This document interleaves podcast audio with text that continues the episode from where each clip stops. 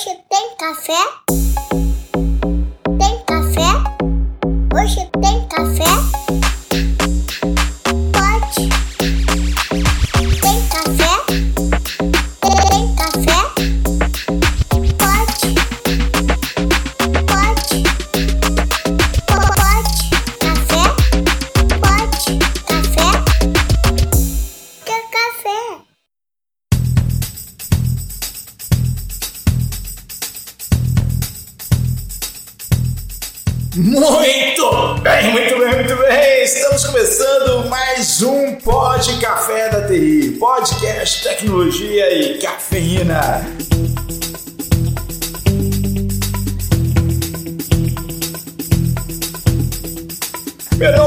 Fonseca, o Mr. Anderson, e hoje você vai saber o que acontece no dia seguinte. Aperte os cintos, roubaram meus dados. Vamos que vamos. E é Guilherme Gomes da Access Software, a gente tem hat-trick do Davis aqui no Pod Café. Aqui é Diogo Junqueira, VP da Acessoft, e para nós é um prazer receber ele que já esteve conosco por duas outras oportunidades e vou deixar ele mesmo se apresentar, se é que precisa de apresentação, né, meu amigo? Um prazer aqui estar com todos vocês, gente. Gomes, Diogo, Mr. Anderson, todos vocês aqui, os campeões do Pod Café da TI. E, né, mais uma vez aqui é um prazer, agradeço o convite, falar de um tema que é um dos temas do momento.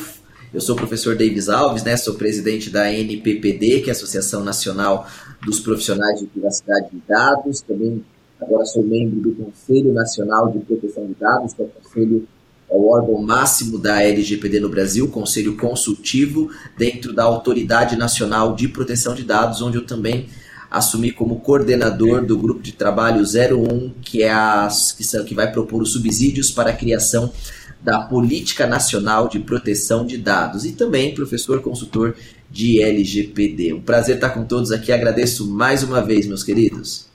Bacana demais, Davis. Ô, cara, e até pra gente atualizar desde a nossa última visita, né, cara, eu queria que você falasse um pouco mais né, desse, antes da gente entrar no tema aqui, que vai ser um ciclo de, de, de, uma investigação, que é de um post excelente seu, do seu Instagram, que a gente vai deixar no link na descrição do episódio. Mas antes de a gente entrar no tema, cara, fala um pouco pra gente desse trabalho aí no conselho, como é que tá sendo, como é que foi essa escolha, né? E como é que tá sendo esse trabalho realmente, e qual é os próximos passos que, de que vem por aí. Claro, então spoilers, né? Você quer saber já os spoilers? É claro, é óbvio. é isso. Queremos as manchetes. É. é um trabalho legal, é um colegiado muito técnico, né? Nós temos o Conselho Nacional de Proteção de Dados previsto pela própria LGPD, né? O colegiado está. Temos lá o Conselho Nacional de Proteção de Dados no artigo 55C, inciso 2, onde diz que a NPD é composta pelo Conselho Nacional de Proteção de Dados Pessoais e da Privacidade, que na verdade é a representação né, da sociedade para com o órgão fiscalizador, que é a própria ANPD, e também é o Conselho Consultivo. O que é o Conselho Consultivo? Quando a autoridade, no popular, né, quando a autoridade necessita de braços aí para realizar as ações, ela pode convocar, ela pode recorrer ao Conselho Nacional de Proteção de Dados. E o Conselho Nacional ele está dividido em cinco grupos de trabalhos, assim também como previsto no regimento interno do CNPD. Nós temos o grupo de trabalho 01, GT01, que é a, a Subsídios para a Política Nacional de Proteção de Dados, este grupo a qual eu coordeno. Temos o grupo de trabalho 2 dentro do CNPD, que é ações educativas para a LGPD e a coordenadora é a doutora Patrícia Peck. Temos o terceiro grupo de trabalho, que são as regulamentações, né, ações propostas de regulamentações que a NPD, junto com os que o CNPD está colaborando para com a NPD. O coordenador é o Cássio. Temos o quarto grupo de trabalho, que é para transferências internacionais, que o coordenador é o professor Danilo Doneda, doutor também. E o quinto grupo de trabalho é LGPD no setor público, onde o coordenador é o Fabrício da Mota Alves. Né? Então são os cinco coordenadores que no, momento nós estamos com essas frentes no grupo, no, no CNPD. Ao total, o CNPD possui aí 46 representantes, né? 46 representantes, e aí estamos aí com esse grande desafio de propor os subsídios para a tão esperada Política Nacional de Proteção de Dados, E não sei se é spoiler, mas já é oficial, claro, nós temos que entregar esse trabalho. O Brasil tem que ter aí esses subsídios para com a NPD até o dia 1 de outubro deste ano. Então, talvez teremos novidades aí para o nosso país, entregando nas mãos da autoridade nacional a proposta com subsídios que é o que vai dar muito direcionamento aí, que a Política Nacional de Proteção de Dados é o que o nosso país precisa para definir como que a LGPD será aplicada. Falando com exclusividade, tá? Falando, primeira vez que eu tô falando sobre isso. Vamos tema. lá, é isso aí. Notícia, notícia de última hora, né, cara? Direto do. É o planto. ah, o time fantástico que se reuniu aí, a gente recebeu aqui a doutora Patrícia Peck, brilhante já esteve aqui com a gente. Faltam outros três, eles são, são os Power Rangers. Né? Tem três que a gente ainda não entrevistou. É, cara, sensacional. Ah, muito bom. Desde, imagina que deve ter uma corrida imensa, né? Prazo para 1 de outubro. Você deve... Como é que você está fazendo? Você nem tá, deve estar tá dormindo, né? Porque o tanto de coisa que você consegue fazer ao mesmo tempo. É muita coisa, realmente aí estamos tentando fazer o melhor, né? E é pro bem, né, do nosso país. Fora que se, se nós fôssemos só isso, né, ô Diogo, se fosse realmente dedicado só lá para os trabalhos. Mas não, nós temos que fazer. Nós temos que fazer muitas coisas também, né, gente? Eu sou membro também com a presidência da NPPD. Estamos também às vésperas de um grande evento que teremos aqui na NPPD, que é o LGPD Connect 2022. Mais uma vez, primeira vez que eu tô falando disso, bem exclusivo para vocês. Opa, já temos datas! Olha só, já temos datas, tá? Mais um fio de notícia aí para vocês será no Furo dia de notícia. Ó, primeiro, então, ó, oficial aqui, primeiro lugar, fazer questão, primeiro lugar de oficializar isso para todo mundo nos dias 16 e 17 de setembro teremos o segundo maior evento de LGPD do Brasil, que é o LGPD Connect 2022, junto com né, o primeiro evento é o CNPPD, Congresso Nacional dos Profissionais de Privacidade. Será no dia 16 e 17 de setembro de 2022. Por que essa data? Porque no dia, porque foi nessa data de 17 a 18 que foi a LGPD, ela entrou em vigor no Brasil, tá? Então, teremos um grande evento e nós teremos a presença das autoridades internacionais colaborando e passando as lições aprendidas aqui para o nosso Brasil. Então, estão sabendo todos aí de antemão, se preparem para 17 de setembro. Tomar nota aí, a galera aí, já colocar na agenda que em breve vai ter mais informações a respeito, né, Davis?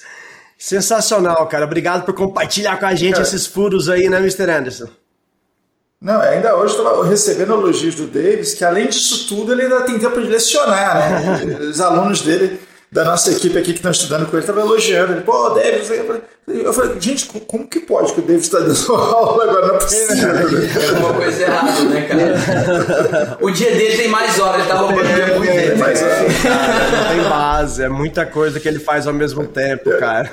É, eu, eu, te, eu tenho uma teoria, tá? Eu vou abrir aqui a minha teoria para vocês, em público aqui. Acho que a primeira vez que o Davis vai ouvir, mas na verdade ele é Davi, entendeu? Tá no plural porque ele são dois. ah, sacanagem. Tá clonado. Tá clonado. Davis é um código, Sansões. Somos muitos, somos muitos.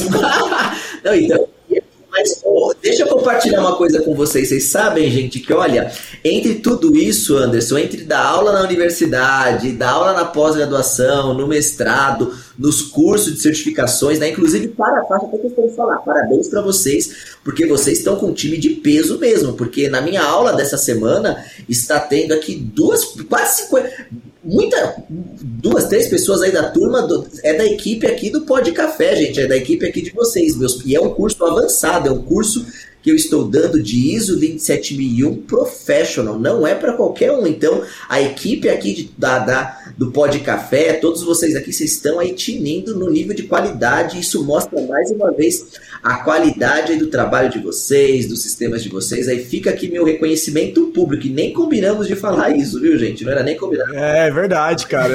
Isso é realmente. Faço questão. Mas a gente preza realmente aí, cara, para cursos de qualidade igual esse de você, pessoal que dá a Csoft está sempre buscando se qualificar para atender o mercado, né, cara? Está sempre pronto aí e não poderíamos deixar de estar tá na, no- no- nos melhores do Brasil, como é o caso, né? Do seu curso aí, né, Davis? Eu faço questão de reconhecer isso, tá? Mas de, como eu estava falando, de tudo isso que eu tenho feito, professor, dar aula, consultor nas empresas, vocês sabem qual que é o meu cargo mais difícil, gente? Que é difícil levar, vocês não têm noção. O trabalho que é mais difícil eu gerenciar, mais do que dar consultorias, do que gerenciar, é gerenciar, gente, a minha esposa. Gerenciar meu Ah, essa. Ah, é, bicho. É, essa aí eu vou te falar, é, eu também tenho dificuldade nisso. É, é impossível, entendeu? Esse é um trabalho. Eu já deixo ela se autogerenciar porque não tem como, cara. É difícil. Estamos usando o modelo é, de Agile aqui para tentar resolver a situação. Mas, Davis, cara, teve um post, além dos centenas de posts que sempre chamam atenção, mas um post no seu Instagram que chamou muita atenção nossa. Eu acho que a gente é, precisa falar disso aqui no podcast. Que é, basicamente o que fazer quando sua rede foi é, invadida, né? Como investigar o ciclo da investigação. Tem uma imagem ali muito sensacional. Você, você é ouvinte que está aqui acompanhando com a gente. Clica na descrição do episódio, vai direto nesse post. Se você não segue o David, já começa a seguir ele também, curte lá. Mas é muito, muito bom. De maneira visual e que, você explica. Então eu queria que você falasse um pouco pra gente, cara. Que tem gente que pensa que depois que acontece aí um, um vazamento ou uma penetração de dados, alguma coisa nesse sentido, só sair desligando e formatando máquina. Não é bem assim, né, Deus? Conta pra gente um pouco. Tem que ter o CSI, pô. Com certeza não, Diogo. Sair pelo contrário, até tá bate na madeira para não fazer o que você acabou de falar, sair desligando aí os servidores, Exato. sair desligando, claro que não, porque isso prejudica, na verdade, uma investigação. E só para deixar claro, gente, agora a investigação, é, processos de investigação podem ser observados até direcionados dentro da própria LGPD. Lá no artigo 50, nós temos a parte das boas práticas e da governança para com é, as atividades da empresa que impactam em dados pessoais. Está escrito lá no artigo 50 da LGPD que os controladores e os operadores eles podem contar, eles devem ter um programa de governança em privacidade de dados que conte com planos de resposta aos incidentes e remediação. Quem estiver até ouvindo a gente, faço questão, gente, recomendo, anote essa parte da LGPD, tá? Que é a base sobre o que eu vou falar aqui, sobre essa investigação. Isso está escrito lá no artigo 50, parágrafo 2 inciso 1 a linha G. Eu vou repetir. Artigo 50, parágrafo 2 inciso 1 a linha G da LGPD. Está escrito que as empresas devem contar com planos de resposta de incidentes e remediação. O que é um plano de resposta aos incidentes? Como o próprio nome diz, resposta acontece, nós temos que acionar eles após o incidente. E para a LGPD, o que é um incidente? É um vazamento de dados. O que é isso? É acontece uma violação de dados, acontece um incidente de segurança que impacta em dados pessoais. Por exemplo, invadiram lá o servidor domain controller, invadiram o, o AD, onde tem dado pessoal. A partir de agora, as empresas têm que ter as etapas já pré-definidas. E, pelo amor de Deus, não me falem a sandice, né? Não façam a sandice de falar que a etapa é, é tirar lá, é apagar tudo. Não. Por quê? Porque existem técnicas de investigação forense onde nós podemos, nós devemos, na verdade, preservar o ambiente. Só já explicando, se você, por exemplo, desligar tudo que aparece na tela do computador, do servidor, ele passa pela memória, ele fica na RAM da máquina.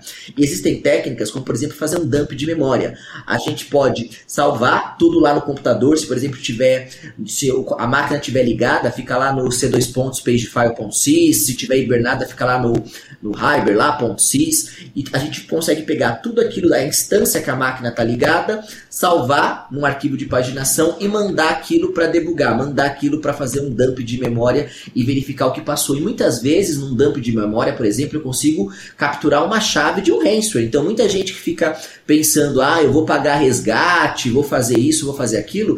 Na verdade, se você tratar da maneira correta o equipamento que foi invadido, né, que foi violado, se a gente tratar da maneira correta, a gente consegue recuperar muitas coisas que estão frescas lá na memória. E lembrando que o nome, ela é RAM. O que, que é RAM, né? Vamos voltar lá atrás, nos primórdios da TI, há 15 anos atrás.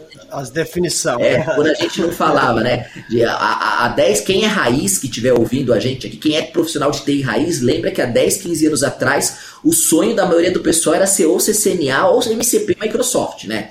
Pensou. Ah, com certeza. Lembra disso, Anderson? Lembra? Com certeza. É, o Júlio Batiste, Gabriel. Passei por isso.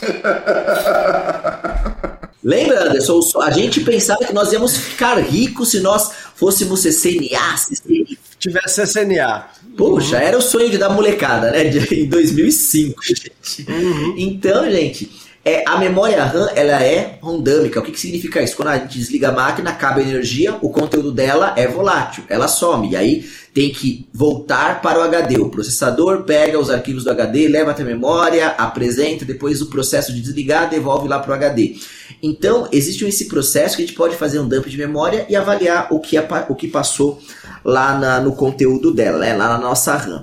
Então, uma vez que a LGPD ela prevê que nós temos que ter planos de remediação, de resposta ao incidente, o que você vai fazer quando você for invadido e também como você vai remediar o impacto.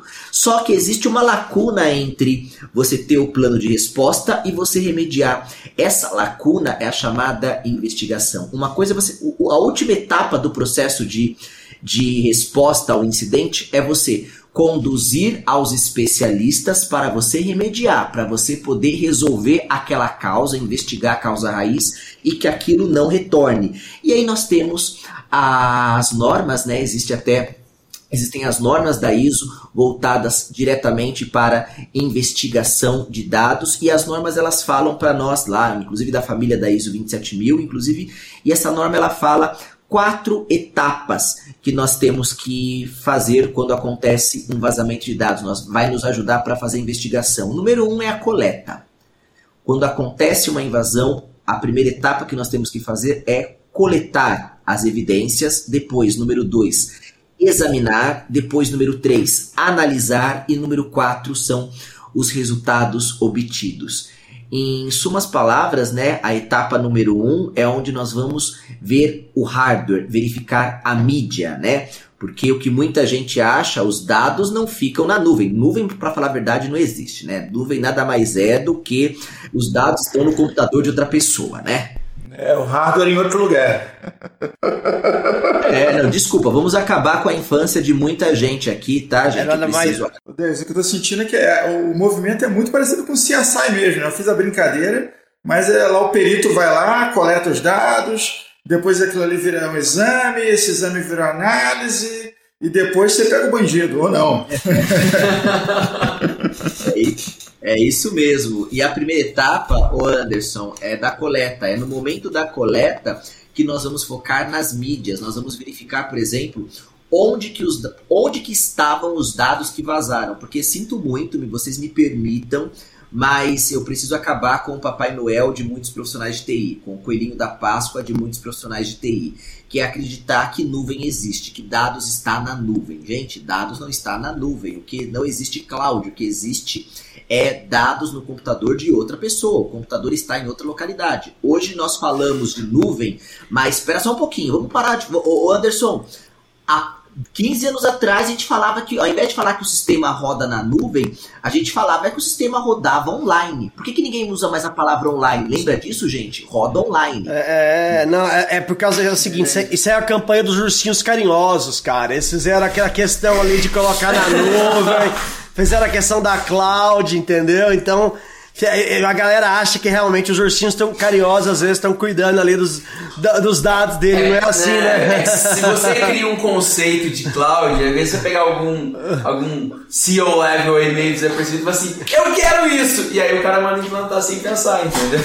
Você cria um conceito bonito, isso, isso aí é... pega alguém despercebido e assim, hum, gostei de cloud, vou, vou, pra lá. Compra aí, me dá três cloud dessa aí, entendeu? Me dá três cloud dessa e pronto. Eu... Eu vou explicar como é que foi, porque eu tava lá na época. O negócio é o seguinte. Online custava 500, entendeu? O cara falou assim, não, vamos mudar esse nome aqui para cloud, vai passar a custar 1.500 agora. Vamos repaginar o produto. Vamos trafegar por dado trafegado, entendeu? É isso, pô. Foi rebranding, foi rebranding. total. É isso mesmo, olha, gostei desse. Vocês são fogo, é isso mesmo. Na verdade, gente, cloud é uma evolução de tecnologias já existentes, né? Rebatizou, mas é, bonito, né? Vocês repararam, quer ver? É só fazer um parênteses nisso que a gente tá falando. Agora tá tudo gourmetizado, não vamos mais. Nosso sistema não trabalha online, nosso sistema trabalha em cloud. O servidor É. não tá mais interno na LAN, o servidor tá on-prime. On Primes. É. É, agora é um On Primes, é, tudo é cloud, cloud computer on Primes, é, o negócio ficou invocado, entendeu? Gourmet, é gourmet, é o É o gourmet. cara. gourmet. Não, não, mas o raio gourmetizador. Mas deixa eu, por favor, me permitam ser raiz, tá? O servidor tá na LAN e acessando pela WAN. Pronto, vai. Papo, Pronto, é isso aí. papo reto. tá? Papo reto. Então, gente, uma vez que eu sei onde está o servidor, ele está aqui na LAN ou ele está lá no data center na WAN, nós precisamos, na primeira etapa, fazer a coleta dos dados. Aí nós focamos na mídia. Ou um, um dos primeiros trabalhos que nós temos que fazer é isolar a área. Por exemplo, ah, conseguir investigar o servidor, que arma- o servidor que foi invadido lá, ou por ransomware, foi o servidor controlador de domínio. Vou lá no equipamento, ou aqui dentro, ou entro em contato com o data center, vou lá na máquina, vamos tentar isolar aquela área fisicamente. Depois nós vamos começar a ver, é nesse ponto da coleta que nós vamos a coletar as evidências. E um dos pontos que nós coletamos a evidência é tentar não mexer, nunca nós podemos mexer na, na evidência zero, ou seja, na, nós não nunca muita gente acha o Diogo que é na é, a análise é feita hot no equipamento direto que foi invadido e não é assim que a gente fala em análise forense. Nós falamos que a primeira etapa é nós fazermos uma cópia e nunca utilizar a mídia zero. Nós temos até um termo, o Anderson, chamado é a cópia bit a bit. Eu vou chegar naquele equipamento, vou colocar, por exemplo, num, num equipamento, num hardware específico para fazer uma cópia bit a bit fiel do mais fiel possível, né, do HD, do disco que foi invadido e eu vou fazer análise na primeira cópia e não na cópia zero e não na no disco É claro, aí você não, você não compromete a prova Isso. original, né? Você vai, você vai futucar num- numa Xerox, né? Vai futucar Um num clone. isso Um clone. É, clone é mais bonito. primeira Clone. Clone é mais gourmet. É, a primeira coisa que tem que fazer é lá, roda uma Crones da vida, roda alguma coisa lá para clonar. Nós tínhamos o Ghost antigamente, né? Roda lá alguma coisa para você clonar exatamente. Então, antes de deixar qualquer um mexer, nem você faz a, nem o especialista faz análise em cima da mídia original. Primeiro, clona. Aí nós, para isso vai ajudar a garantir a integridade. Aí você vai também identificar se teve outros equipamentos. Aí você vai embalar a evidência geral, tá? Evidência zero, você vai embalar para provar que não teve alteração, para provar mesmo que o primeiro trabalho que o perito fez foi chegar no ambiente, na cena lá do crime, no nosso caso aqui na rede, né? Nós investigamos, tiramos o clo- clone 1, guardamos a mídia zero e aí sim nós vamos lá utilizando sacolas, utilizando é, bags específicas, Deixa com bagzinha, com cada um no saquinho bonitinho, com tem que etiquetado. etiquetar, isso mesmo. Tem que etiquetar, pô. Se não etiquetar, Mas, vai dar ruim. uma coisa, Anderson, se a gente não tomar cuidado, porque assim, o É. trabalho de um especialista em forense computacional, no nosso caso aqui até, nós temos já o termo DPO forense, que é o DPO especialista na investigação de dado. Primeiro lugar que eu tô falando isso, tá? Se preparem para ouvir um tema DPO forense. É o DPO especialista em investigação de dados pessoais, hein, gente? Gravem isso. Sensacional. Uhum. DPO, vocês, temos um termo muito que a gente vai começar a usar muito aqui no Brasil chamado DPO forense, tá? O que que faz o DPO forense? Enquanto o DPO normal, ele protege os dados, o DPO forense, ele vai investigar por onde que os dados pessoais vazaram, por onde que houve o vazamento de dados. Então, e existem dois tipos aí. Deixa, deixa eu te fazer uma pergunta aqui antes de você seguir. No caso de fazer um dump da memória RAM, teria que ser feito antes desse clone, né? Ou dá pra fazer tudo junto? Depende. Se, Porque na hora de fazer a cópia, ele vai, ele vai dar uma sugada ali, né? na É, memória, mas, né? existem, mas existem hardwares específicos. Na verdade, isso vai depender, Anderson, da arquitetura. Por exemplo, se for, por exemplo, se eu vou fazer uma análise em um server que está em RAID 1, por exemplo, ele está lá, a RAID 1 é espelha, né? Tem no mínimo dois discos lá e é espelha. E ainda se essa RAID 1 tiver numa hot pluggable, uma controladora for um, for um hot swap, um hot pluggable, eu posso tirar a mi, sem, sem, sem, ter, sem prejudicar, vai estar armazenado lá no pagefile.sys, você entendeu? E aí eu mando o HD, existem hardwares específicos que eu vou plugar, e aí não quer dizer que eu vou instalar um programa de clone na, na máquina que está evidenciada. Não, não. Eu vou tirar o disco, vou tirar o HD de lá da máquina original, espero, isso é claro, se tiver em hot swap, se tiver em RAID 1, eu tiro, coloco em uma máquina, normalmente são servidores Blades, que eu coloco lá, lá já vai ter um script para na hora que eu plugar na SATA, que também já vai estar preparado para o hot swap, eu plugo e ele já começa a fazer o mirroring, já começa a fazer o rebuilding de um disco para o outro e eu consigo extrair o disco 1 sem precisar nem mexer no sistema operacional que está lá rodando. É como se aquele disco tivesse queimado. Eu tiro daquela controladora onde aconteceu o crime. Eu tiro de lá, espeto, nem quanto menos eu mexo, é, vai para prejudicar menos, porque tudo que tiver lá vai estar gravado no swap, no, no se for Win, Linux swap, se for Windows pagefile.sys, coloco na mídia original lá na, numa controladora específica para isso e co- ele começa na hora com me- a menor quantidade possível de comando já fazer o rebuilding.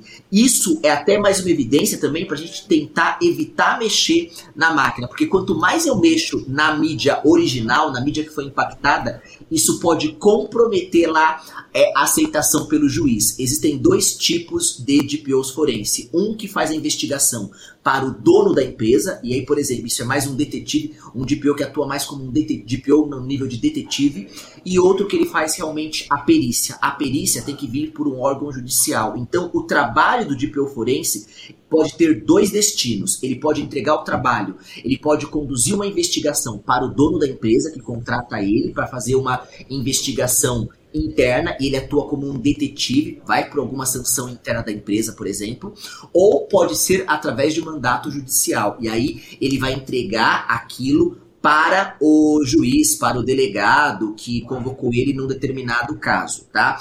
Se for um delegado, ah, se for um juiz, for um delegado, o juiz ele vai analisar é, todo o processo. Então, se nesse passo número um, que é a coleta, o juiz perceber que a coleta teve a, a, a o, o- a, mídia, a, a mídia número um teve muita alteração para com a mídia zero, pode comprometer toda a aceitação daquela mídia para com o processo. Então, a, a etapa número um, que é a de coleta, é uma das mais importantes para a gente garantir e provar para o juiz que houve o mínimo de intervenção possível do perito que está analisando. Entendeu, Anderson? É, é, em linguagem de CSI, é não pode contaminar cena do crime. Se contaminar, Exatamente. Ninguém pisa aqui, ninguém bota a mão, Respira, que respira aqui dentro. Até, por exemplo, Anderson, a bag que nós vamos colocar, dependendo da mídia que nós vamos coletar, por exemplo, né? Se eu pegar um HD que é, magne que é magnético, um disco normal, né? Não um- uma unidade SSD, SSD. não uma unidade SSD, mas se eu pegar uma unidade magnética, eu preciso até colocar ela numa bag contra a interferência eletromagnética. Porque no transportar daquele HD para o laboratório, para a delegacia, não sei até onde que vai ser utilizado, mas o transportar dessa mídia pode comprometer o magnetismo. Existe uma técnica de sanitização de dados, gente, que a gente, que a gente pode fazer uma sanitização eletromagnética, que é colocar o HD dentro do ambiente que vai ter um magnetismo para impossibilitar a gravação naquele disco. Então, a bag que eu vou transportar tem que ser diferente de uma outra bag se eu detectar que a mídia que estava armazenando é uma mídia SSD. Uma mídia SSD não precisa, teria que ter um outro cuidado diferente de uma mídia em disco normal. Então, essa é a etapa número um, a etapa de coleta dos dados. O foco da etapa número um de coleta dos dados é focar na mídia, é focar no hardware, descobrir onde que a informação estava fisicamente armazenada, você ir lá e mandar para a perícia, tanto perícia judicial como também uma perícia administrativa da própria empresa.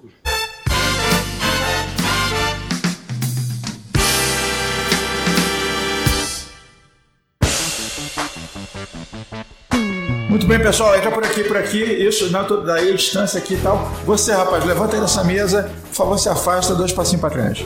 Tá. Bora, Gomes. Dois passinhos pra trás. Tô indo. Se afasta. Não toca nesse computador. Não toca nesse computador. Não toca nesse computador. Passa aqui a fita amarela. Faixa amarela aqui. Anderson, Anderson, cara, Pra trás da faixa amarela. Pra trás da faixa amarela. Isso. cara, deixa eu sentar na minha mesa, eu preciso terminar o e-mail, pô. Não, não bota, a mão, não bota a mão em mim que eu sou forense. Não bota a mão que eu sou forense. Porra, Anderson. Deixa eu pegar meu notebook. Notebook não, isso aqui é cena de crime, foi invadido, agora nós vamos fazer a análise forense aqui. Pô, Anderson, tira, tira essa merda dessa fita amarela da minha cadeira, Não, não, cara. não, não toca, não toca na fita amarela, não toca na fita amarela. Tá, cara, meu celular, deixa eu pegar meu celular Anderson. Meu celular, meu celular é Ei, ei, aqui. ei, lá, lá, lá, segurança, Não, segurança. o celular você vai deixar eu pegar. Não, leva o nome, não, leva o nome, leva o nome. Deixa o celular, pô, o celular.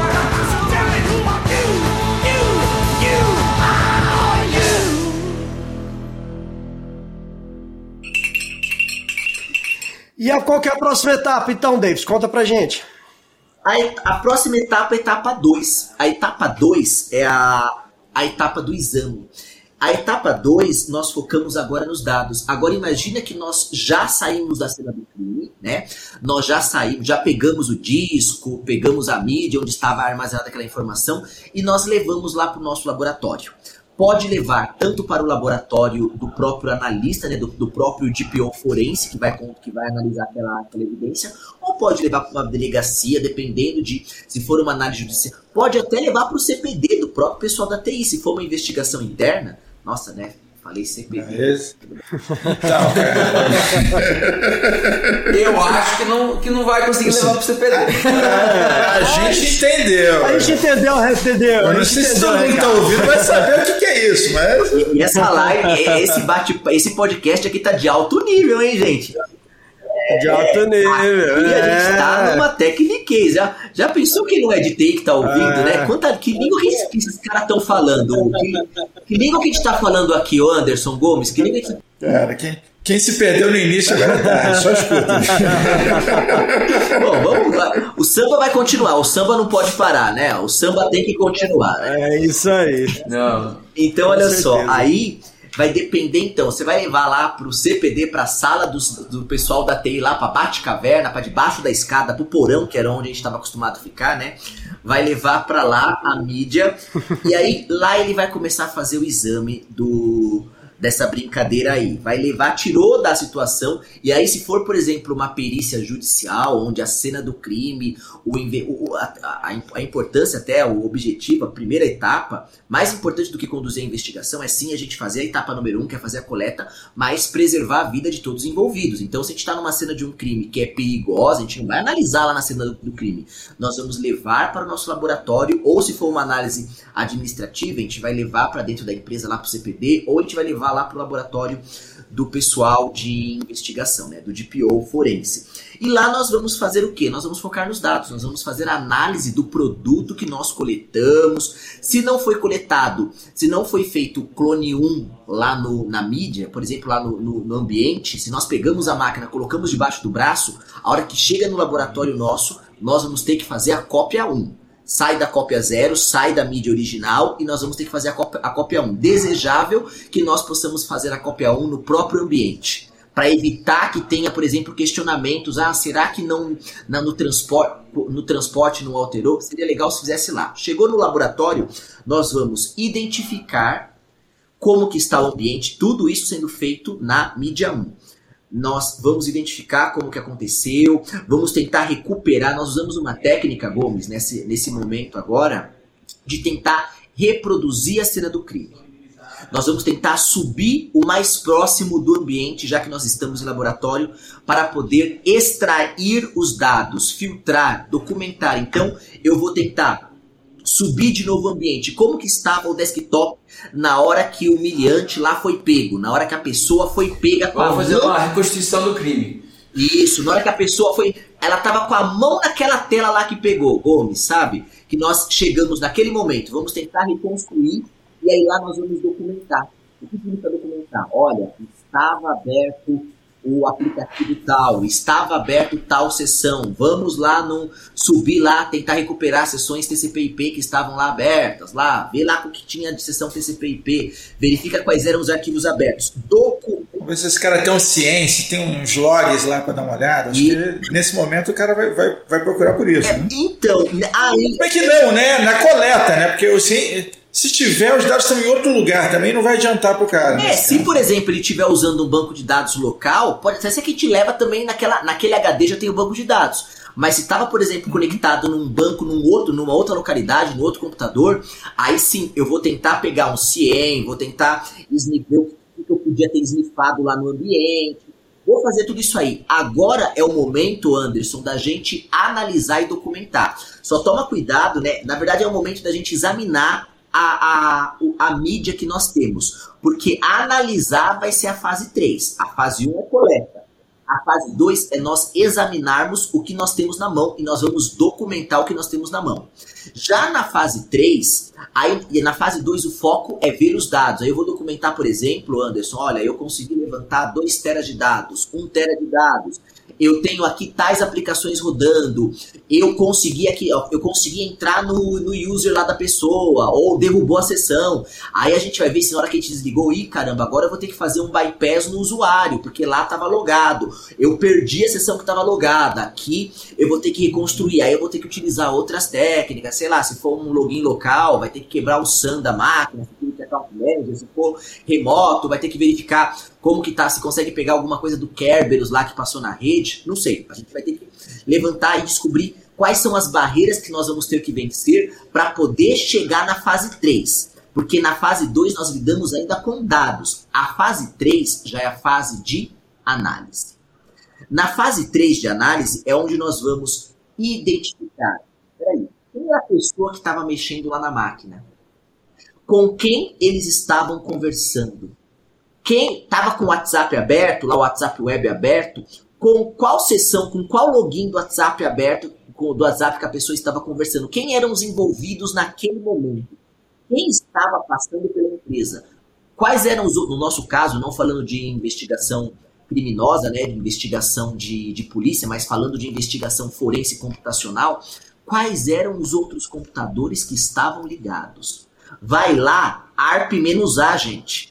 O que é a tabela ARP? Lembra? Tabela A, todo computador, toda comunicação gera uma tabela ARP que liga o MAC address com o endereço IP e relaciona lá para a gente poder descer na camada do modelo OSI. Então, vamos lá, vamos verificar o que estava na ARP Table, o que estava, por exemplo, lá na, na CAN Table também, dos suítes, a gente conseguir periciar. Se eu detectei que na coleta estava tendo uma comunicação externa, é muito importante, Anderson, que eu pegue o- o- os, os suítes também, porque eu vou utilizar a tabela CAN dos suítes para verificar se tinha uma comunicação de um, de, um, de um host da rede com outro host da rede. Isso aí vai além de você periciar sua máquina. O perito tem que ter um nível técnico, no caso de, de redes de computadores, techniquez muito bom, porque se o perito só levar a máquina que, a que o criminoso estava mexendo, que o usuário estava mexendo, Poxa, esquecer de levar o switch, não saber como que funciona uma rede de computadores, ferrou. Porque aí ele vai abrir mão de uma localidade com uma prova muito importante. Então,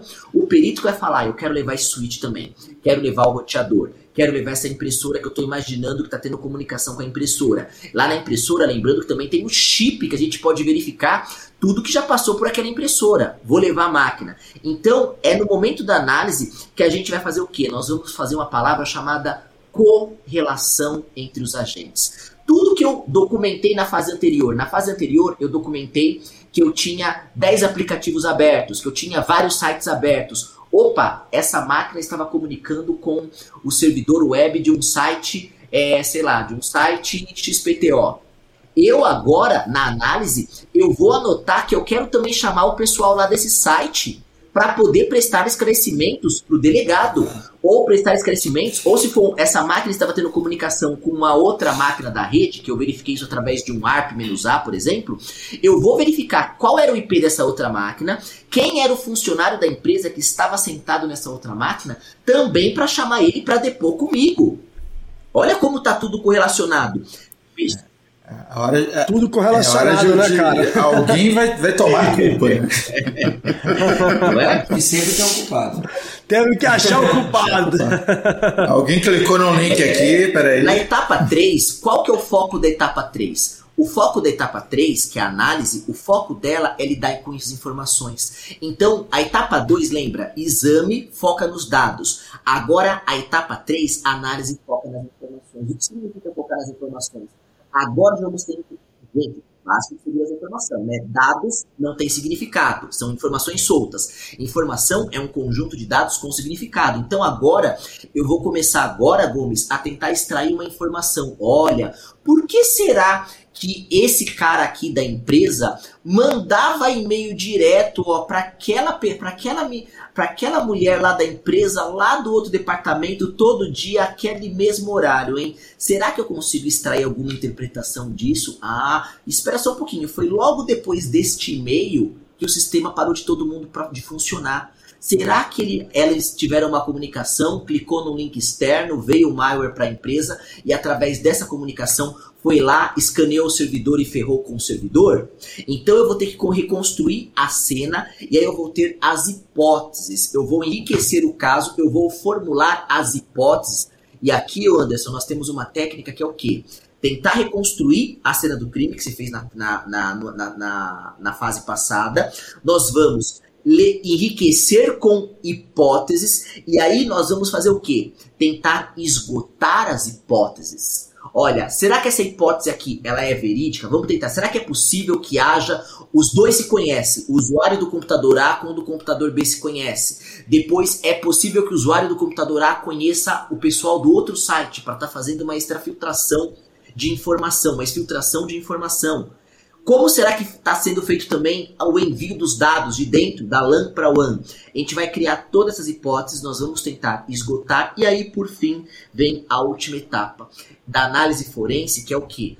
Analisar, nós vamos documentar e nós vamos verificar quais são os resultados obtidos. Quando na, na, na fase passada de análise eu estou testando hipótese por hipótese para esgotar isso, nós vamos gerar evidências. Imagina que eu investiguei tudo isso e eu descobri que existe sim uma ligação entre o usuário que estava mexendo naquele computador com o usuário que estava mexendo no outro computador e a falha no servidor. Eles se conhecem, eles estavam tramando contra a empresa, tudo. Eu vou pegar isso, isso vai gerar uma evidência.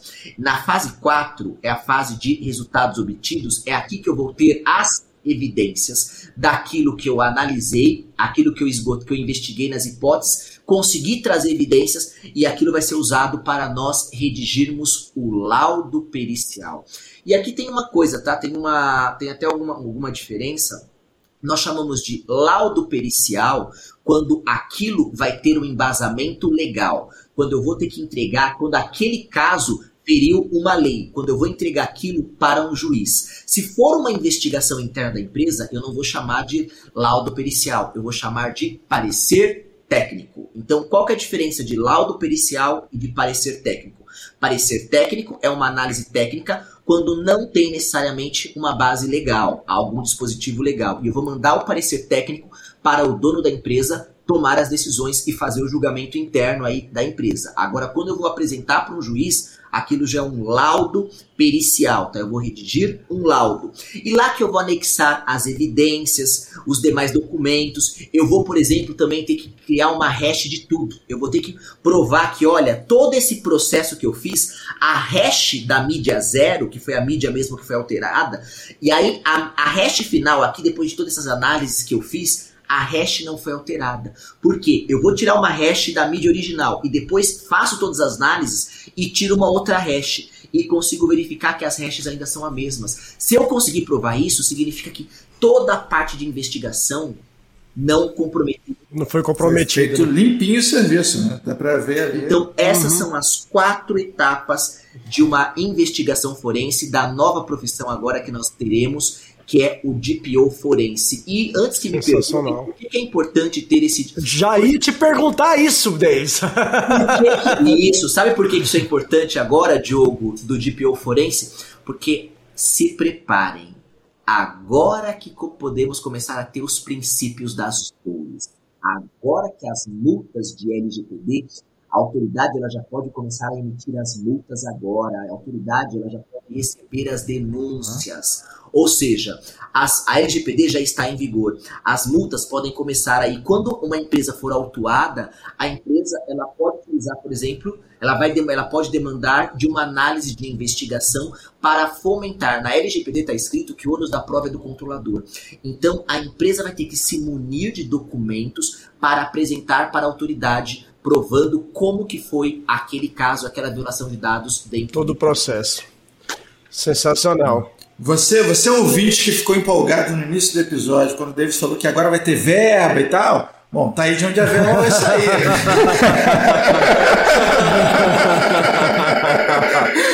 a verba tem que sair.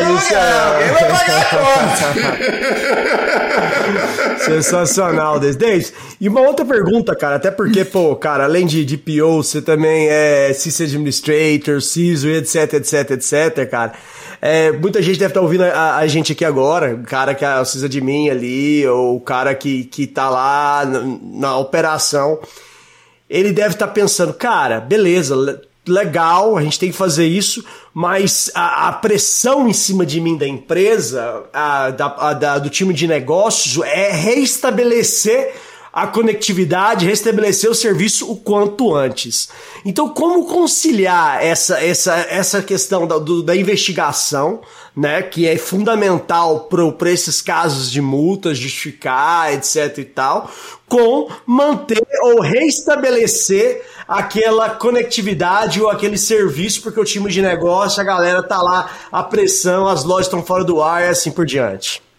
A sua resposta tá desde 2000 com a I2B2. Tá? Eu vou te trazer lá do ano de 2000 sua resposta. Essa resposta, porque você está falando, a ITU, né, a IT Infrastructure Library, o framework da ITU internacional, ele diz o seguinte, que quando acontece um incidente, você não tem que entrevistar, você não tem que investigar logo de cara.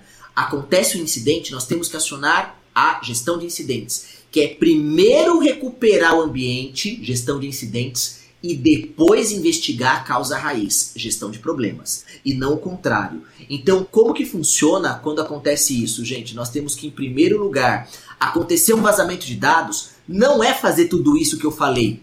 Não, não, não, não. Aconteceu, um vaza... Aconteceu uma invasão, por exemplo, Diogo. Primeira coisa, agora falando como administrador de rede, né? Também sou administrador de rede, vocês sabem disso. Exato, uhum. todo mundo sabe. e a gente sabe a pressão que tinha, né? Lembra o pessoal no nosso. Exato, lembra o pessoal no nosso, no nosso cangote? E aí, o servidor já voltou, o sistema já voltou, já vou voltar já a vender. Voltou. Quanto tempo? Quanto é. tempo? Quanto tempo? Quanto tempo? já vou, posso voltar a vender já? E aí, já voltou? É. Né? É então, lógico. Tive um, eu tive um chefe que falou assim: e volta agora. Eu falei, então, o problema é que ele deu um pancadão na mesa. Eu te pago pra me dizer a solução! Eu não quero saber o problema. Bom, vem cá, Anderson, o motivo, tema até de uma outra bate-papo, hein? A saúde psicológica do, do, do, pessoal de TI. Como que fica ah. a saúde psicológica do sysadmin aí do ambiente, do administrador da rede, hein, Anderson? Tá aí um é, isso é, é, não é fácil. A gente sabe que não é fácil esse aí momento. Eu, é, é, muito, é, é muito Xanax, como diz o, os gringos, é muito Xanax aí pra galera, viu? Porque não tem como não. Uma gastrite, com essa pressão aí que eu tive gastrite é, lá atrás, uma gastrite, né? É, acredito. E aí... o, cara, o, cara, o cara de TI que não tá medicado é um menino. É, um menino. foi, o Anderson, foi por causa disso que depois eu fui estudar, sabe, psicanálise também, pra poder entender como que a gente lidar também o nosso nosso psicológico, porque, gente, o pessoal de TI, ninguém tá preocupado. Quem tá preocupado com a saúde mental do pessoal de TI, Anderson? Quem tá preocupado? É, cara, acho que quase ninguém, viu, cara? A galera só manda pressão, viu, velho? A verdade é essa, entendeu? E aí, gente, é assim, ó. Quando acontece um vazamento de dados, um, na verdade não um vazamento, quando acontece uma invasão, um incidente, primeiro lugar, pessoal, corre e vai ver os backups verifica uhum. é mais importante a continuidade da empresa do que a investigação. Porque, gente, o ataque já aconteceu. O que tinha era pro fato, claro. era pro IDS ter tentado uhum. antes, ter pego isso, ter uhum. bloqueado isso antes. Já aconteceu, ferrou. Então o que acontece? A gente tem que pensar na continuidade. Detectou que aconteceu um vazamento, que aconteceu uma invasão, não mexe na cena do crime, corre, vai ver se os backups estão atualizados. Vai ver se os backups não estão comprometidos. E aí o que você faz? Pega os backups, leva para o seu ambiente lá secundário, PDC lá foi comprometido, vai no BDC, sobe um servidor paralelo, um servidor de backup, restaura os backups lá, claro, se você não tiver numa estrutura de hot, de, de hot site, se você tiver, Uhum. resolve isso, ou torcer para também o, o vírus não ir para lá pro hot site, mas É. Vai no, sobe o servidor de backup, restaura os dados, aponta os usuários para lá, isola os dois. Lembra bem isso? Isola os dois É, ambientes, né? Senão espalha tudo de novo. isola. Nesse caso, nesse caso, o Diogo Anderson, sabe o que eu faria? Eu não confiaria nem em VLAN, tá? Eu preferia mesmo pegar fisicamente tudo. O seguro morreu de velho, né? Sim. isola É. tudo e manda os usuários pra lá, recupera e fala: gente, ó, tá aqui o backup de ontem ou de uma hora atrás, vocês podem voltar a trabalhar. Restaurou o serviço, agora sim vem a investigação da causa raiz. Agora sim a gente vai fazer todos esses quatro passos que eu falei pra vocês que um DPO forense tem que fazer. Tá bom, Diogo? Isso tá escrito Não, sensacional. Não, e é, é importante, eu fiz essa pergunta até, Davis, porque assim, a gente vê muitas grandes empresas hoje em dia que ainda não, não, não, não tem o ITIL devidamente implementado. Quando a gente fala ali da, da, da gestão do problema, etc., tem muita gente que a gente vê que, que ainda não usa, cara. A gente já tá no ITIL V4, né, cara? E a galera ainda não, não, não, não utiliza coisa básica, a questão do, essa questão de gestão do problema, de ter de tentar solucionar. E é importante agora, e com, com, com, com, com senão o pessoal tá ouvindo aqui a gente e não ficar com a sensação, ah, então eu, eu vou parar e vou ficar preocupado com aquela investigação. Eu falo, Não, você vai restabelecer igual, igual o Davis fez, mas você vai ter que tomar todos aqueles cuidados, porque aqueles são evidência. Você não vai pegar aquele mesmo servidor ali, vai formatar e vai colocar é, ele para rodar novamente. Não é por aí, porque aquilo é evidência. E isso é muito importante no, no momento que se fala de LGPD. Você guardar, às vezes no passado, você guardar aquilo lá, ninguém queria nem saber o que, que aconteceu, ou, ou não tinha por que saber, ou ah, ah, já aconteceu, era leite derramado. Agora não, aquilo é evidência, e essa evidência, né, Davis, pode atenuar ou não uma questão de uma multa, pode ser utilizado para defender. Falar, cara, eu tomei tudo, todas as precauções, olha aqui os processos, olha o que foi feito. Essas evidências é que vão provar isso, né, Davis? Com certeza, as evidências que vão provar, por isso que a gente tem que tomar cuidado ao máximo de tentar preservar mesmo esse, esse ambiente, tentar preservar. É um desafio, né? Não é fácil. né? A gente tem que tentar recuperar o ambiente, aceitar a pressão também. E fora que eu não falei uma coisa também, tá? Quando acontece normalmente isso, isso, isso- essas quatro etapas que eu falei, vocês acham que é. A gente vai fazer essas etapas de investigação, vai recuperar o ambiente de dia mesmo? Em horário comercial? Se prepara. Não, não, não, não, não, não, não, não, não. Alguém não vai dormir. Se, se quiser, É, com se quiser direto, alguém não vai dormir. É. E aí é importante ter, é outra coisa que a galera não, não, eu vejo, isso é, é muita gente. A grande maioria às vezes não tá preparada para o pior, Davis. A galera não tem um time é, preparada para o desastre. Vamos dizer assim, qual- qual- quem vai ser o time? Pum, desastre aconteceu e às vezes a galera sai correndo atrás do rabo e roda e ninguém sabe quem é o cara que vai assumir e vai fazer esse processo ali de investigação. Então, assim, tem que ter um time, tem que estar pronto, tem que ser treinado, tem que ser feito exercício pra isso, né, Davis? Não adianta você estar na teoria, tudo bonitinho, e às vezes a gente, o cara não sabe o que fazer na hora certa, tá lá, no, ah, vamos ler o manual, é mais ou menos o cara tá em voo, vou, vou ter que ler aqui, como é que eu vou pousar o avião? Não, não é assim, né, cara? Por isso, Tempo de por isso é importante, sabe o quê? É, é simulação. Vamos simular, né? Vamos simular um ambiente, gente, vamos simular, vamos contratar um pen tester, vamos fazer, vamos pedir de propósito para alguém mandar um ransomware para nós para verificar como que é nós, qual seria a nossa velocidade, como que nós nos, conseguiríamos responder isso. Mas qual que é o problema? Pessoal de TI tá muito ocupado. Faço pergunta para todos vocês agora. Alguém já viu, te juro que eu nunca vi na vida. Alguém já viu um cara de TI que tá tão tá tranquilo, tá com os trabalhos em dia, que não tá cheio de Não. trabalho, que não tá, que não tá trabalhando na capacidade altíssima, que tá com tempo de falar, não, toda sexta-feira eu consigo fazer simulação dos meus backups, eu consigo testar Esse cara não existe. Algum, Esse Algum cara não existe. Se tiver assim, tira essa camisa que você ter isso. Esse cara não existe. É, isso é verdade, Davis. Não, não eu tem nunca vi, eu, eu não tenho vergonha. Quando eu também atuava bastante nessa parte operacional, né, administrador de rede e tudo, te jura, eu, gente, quantas vezes, ô Diogo, na época eu tinha minha, ela, minha esposa era minha noiva, era minha namorada, né, quantas vezes eu já falei pra ela assim, sabe, ô Anderson, poxa, e nosso final de semana? Poxa, nosso final de semana você vai comigo pra um data center tão legal, sabe, você vai... Geladinho. Temperizado, uma sala cofre. E nos casos, sabe, Ó, piso suspenso. Você pisa. Teu salto tá todo fazer tuf, Não, ô tuf. Anderson, agora vem cá. E no caso, quando, os da... e quando o servidor tava na casa do dono da empresa? Viu isso? Ixi, aí é Era, não, era legal, por um lado era legal, porque aí eu ia lá ver o servidor, né? Porque aí, ela, aí o cara já chegava, já não, já pedi pizza pra você, já fiz. O pior é que tivesse a piscininha, o cara ia estar dentro da piscina e você ia estar lá mexendo na Você tá máquina, ralando. cara. Ia ser pior, né? Às vezes sentindo o cheiro do churrasco.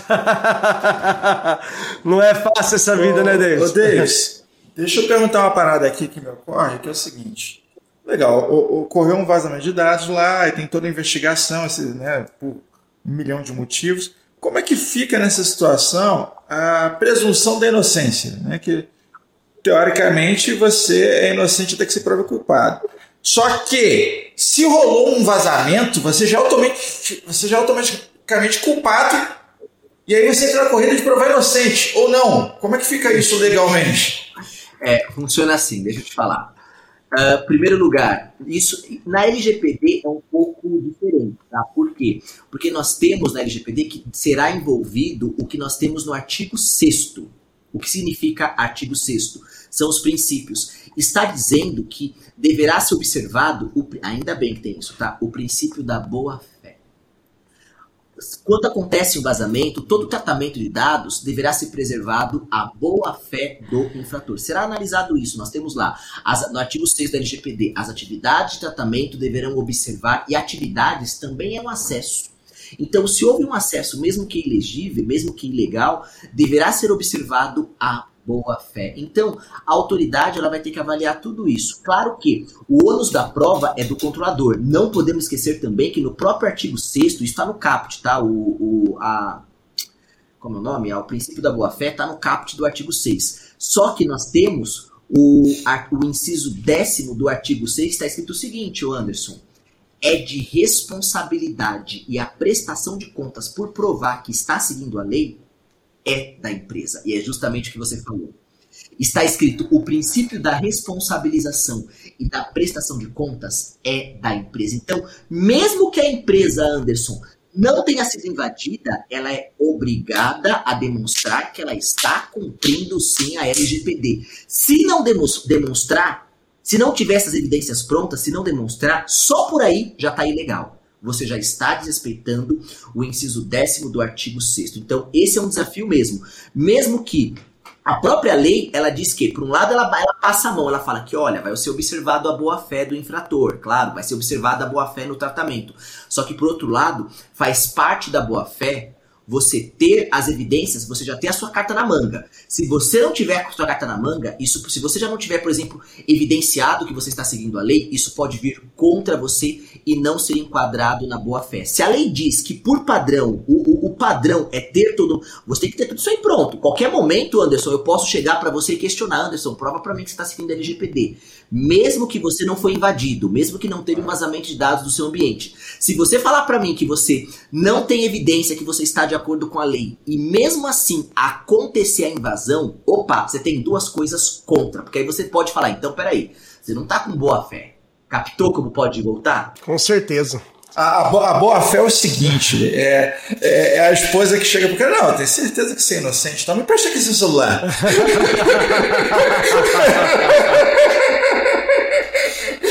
Depion Forense, é, vai ser com certeza então aí, né, Davis, que o, e o Davis, ele quando crava, pode saber, vai ser um novo Não. profissional que vai falar o tempo todo e que vai ser muito necessário dessa nova etapa que estamos entrando aí na LGPD, né, Davis? Deixa eu fazer uma chamada de longo, tá? quais são as próximas, próximas tendências aí da LGPD. Que aí o Anderson, daqui a pouco, ele coloca aquela bola de cristal, sabe? Não, já, já colocamos uma vez, já, já, já teve aqui as tendências aqui. E digo mais, tá? Você não só cantou a pedra do, do, do DPO lá atrás, no início, do valor de mercado disso. Quando ninguém falava disso. Exatamente, é.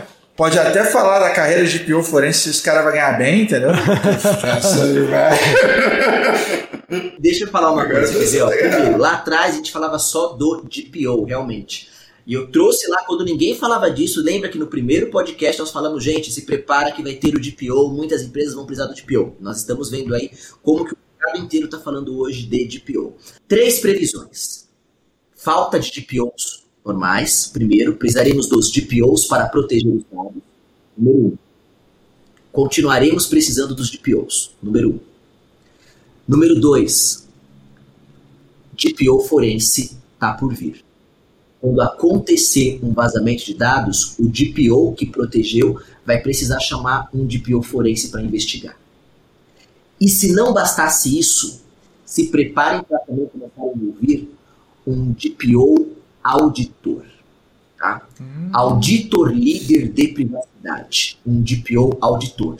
Falando mesmo a nível técnico, tá? É, o DPO é o Data Protection Officer.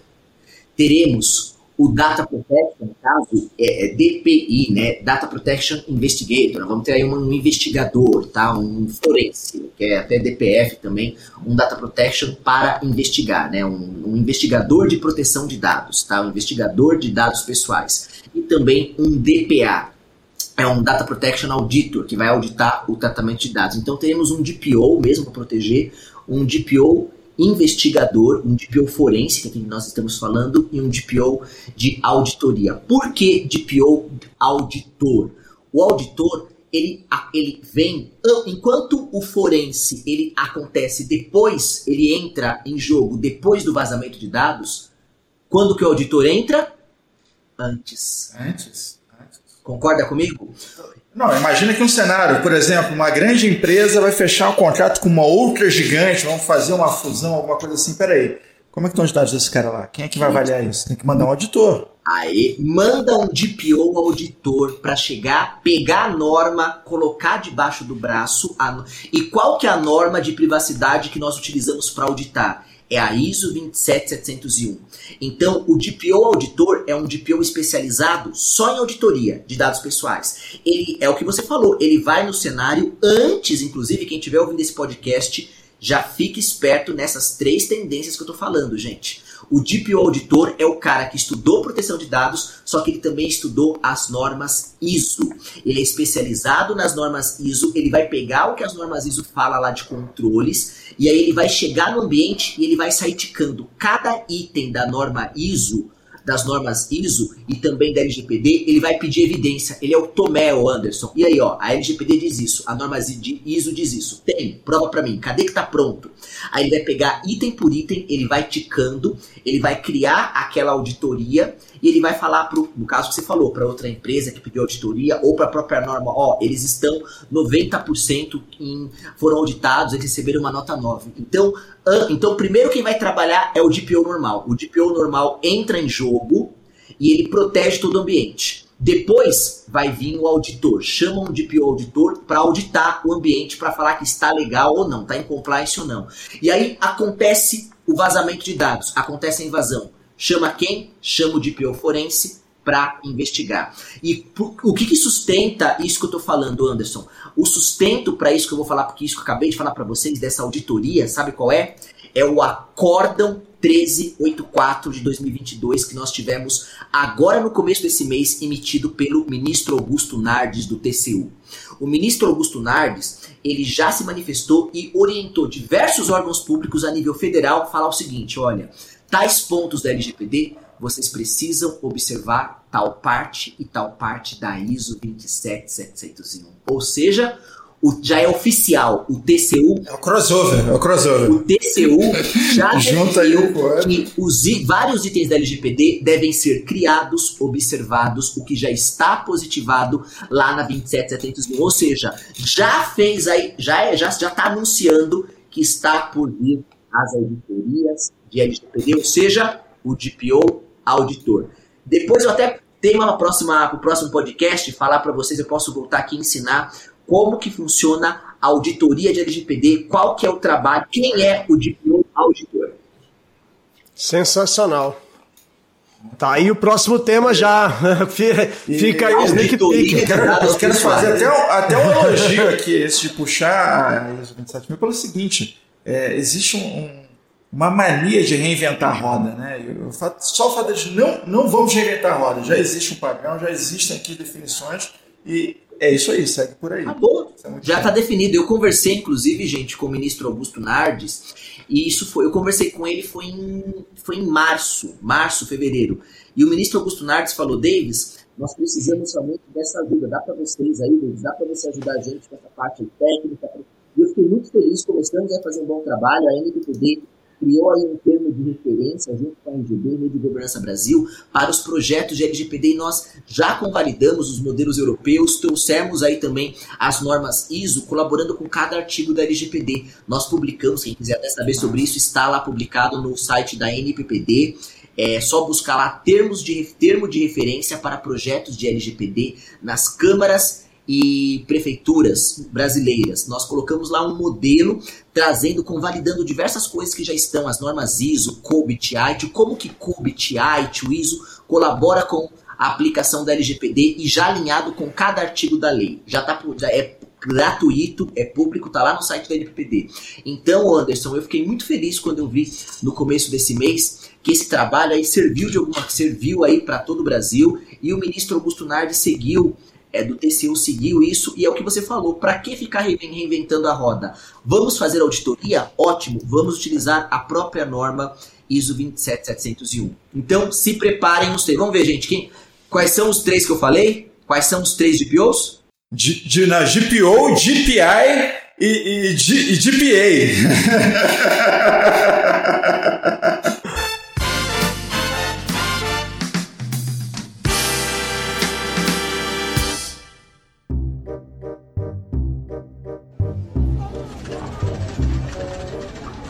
Desculpa, meu, com licença. Onde é que fica o CPD, hein?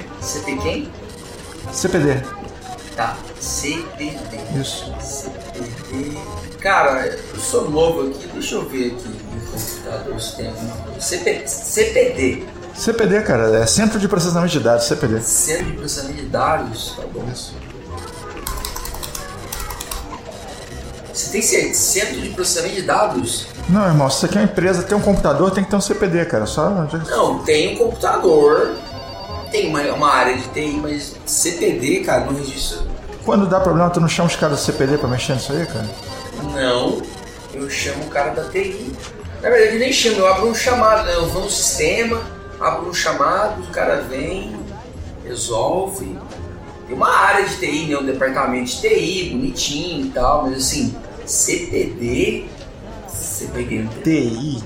É, um departamento de TI, sabe? o- Onde fica a central lá de serviço, onde a galera trabalha, Processamento de dados, que os caras que fazem processamento de dados. processamento de dados. É. Cara, eu sei que dentro da TI tem a galera que cuida da parte de BI, né? De, de Big Data e tal, mas processo CPD não tem não, cara. Eu acho que você tá, você tá enganado. Você quer ir na TI? Você quer ir na TI? Você É. quer ir na TI? Me dá TI mesmo. Então tá, cara. TI você vai pegar o corredor, vai até o final. Primeira direita. É, aí tem a salinha lá dos meninos. É lá que trabalha o menino do computador, né? Isso. Do lado assim tá uma máquina de café e tal, você vai ver que é um. Então já é, porra. Então já é. É lá, porra. É.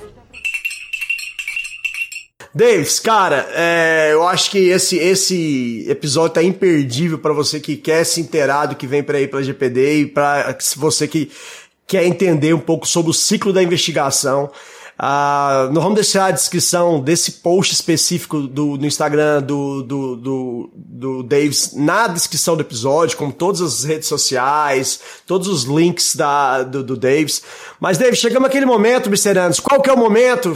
Que infelizmente sempre chega. Batemos, batemos a nossa meta de tempo aqui. Vamos ter que chegar nas considerações finais, o que é uma pena, porque assim. É uma pena, dá pra gente ficar até amanhã conversando aqui. É claro que o Davis ainda vai ter a noite inteira pra fazer as várias outras Na, reuniões na que ele verdade, deve ter, cara. é, é privilégio para quem, pra quem ainda não é aluno do Davis pegar aqui uma palhinha de, de conhecimento dele, que generosamente, como sempre, ele vem dar as dicas pra gente. Então,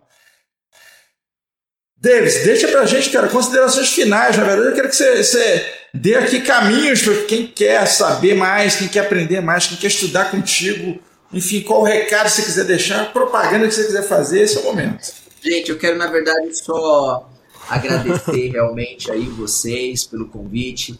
É um prazer, tá? Na verdade, isso aqui não é nem um trabalho, é quando a gente faz coisa que a gente gosta, é uma diversão pra gente, né? A gente se anima é, em falar. Sinto é, é, é, falta mesmo de falar esse Technicase, que nem todo mundo pode acompanhar o nosso Technicase. Então aqui eu fico numa êxtase maior ainda que estamos em...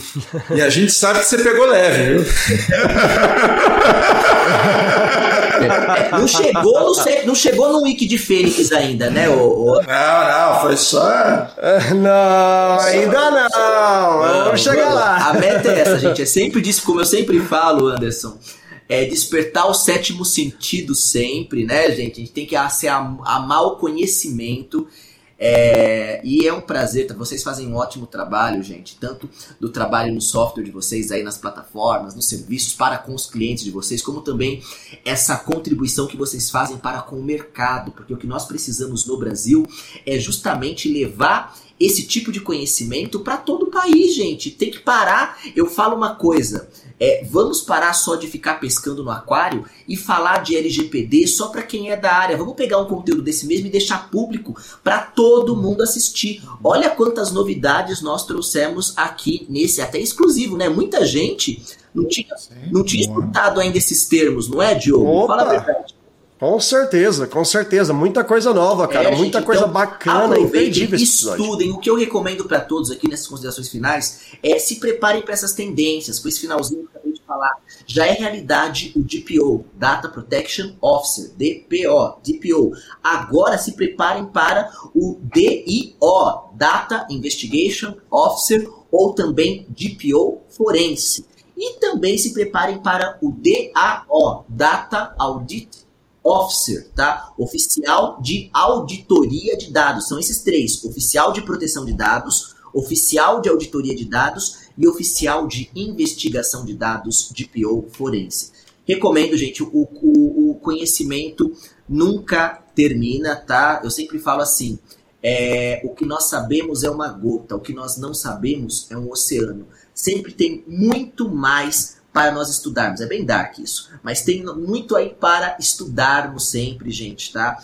Estudem, invistam em conhecimento, conhecimento que liberta. O povo padece por falta de conhecimento. Já diria isso lá em Oséias 4:6. Então, o que, que nós precisamos para o nosso Brasil aqui? É que os profissionais de TI estudem e estudem além da, da, do lato senso, além da pós-graduação.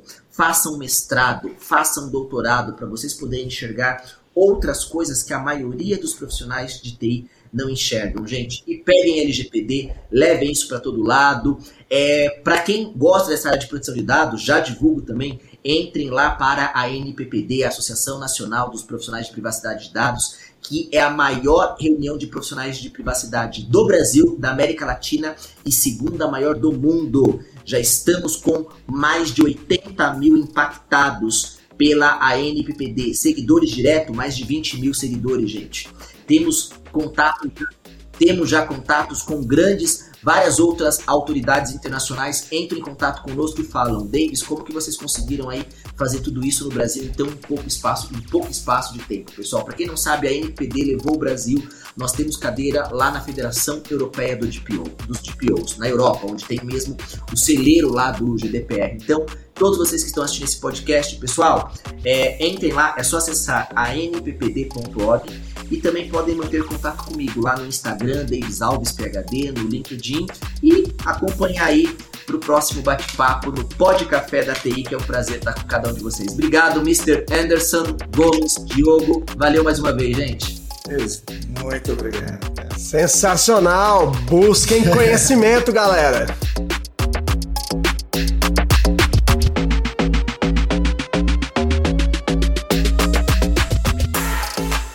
Este foi mais um episódio da terceira temporada do Pod Café da TI.